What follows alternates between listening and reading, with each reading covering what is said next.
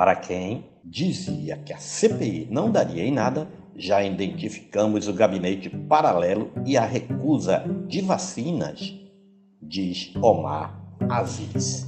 Em conversa com o blog do Camarote, o presidente da CPI da Covid, senador Omar Aziz, disse que a comissão já avançou em pontos fundamentais para entender como o Brasil chegou num estágio tão grave da pandemia.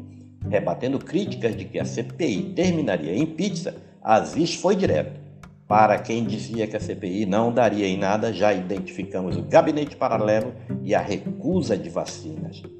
Além da recusa inicial da vacina Pfizer e da Coronavac, a CPI decidiu aprofundar o funcionamento do gabinete paralelo de enfrentamento da Covid, que passou a atuar diretamente no Palácio do Planalto no aconselhamento do presidente Jair Bolsonaro.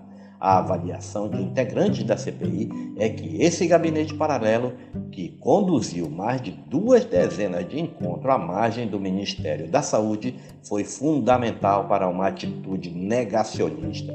A CPI ainda quer mensurar quantas mortes poderiam ter sido evitadas com a adoção de medidas corretas para enfrentar a pandemia, com a aquisição de vacinas e recomendações de distanciamento social ao invés do estímulo do uso da cloroquina, remédio ineficaz para o Covid, como tratamento precoce.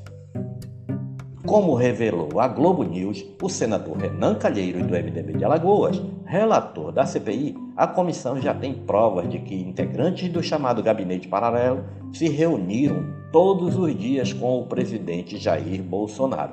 Esse gabinete teria indiciado as diretrizes para o enfrentamento da pandemia, entre os quais a adoção do chamado tratamento precoce.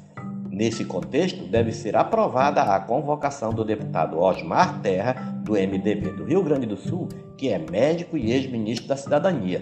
Ele é considerado por membros da CPI do Covid como peça-chave desse gabinete.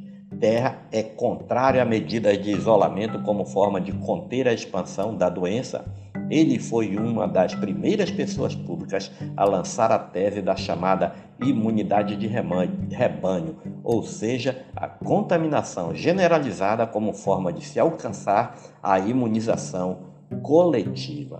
Este é mais um podcast do site newsrondônia.com.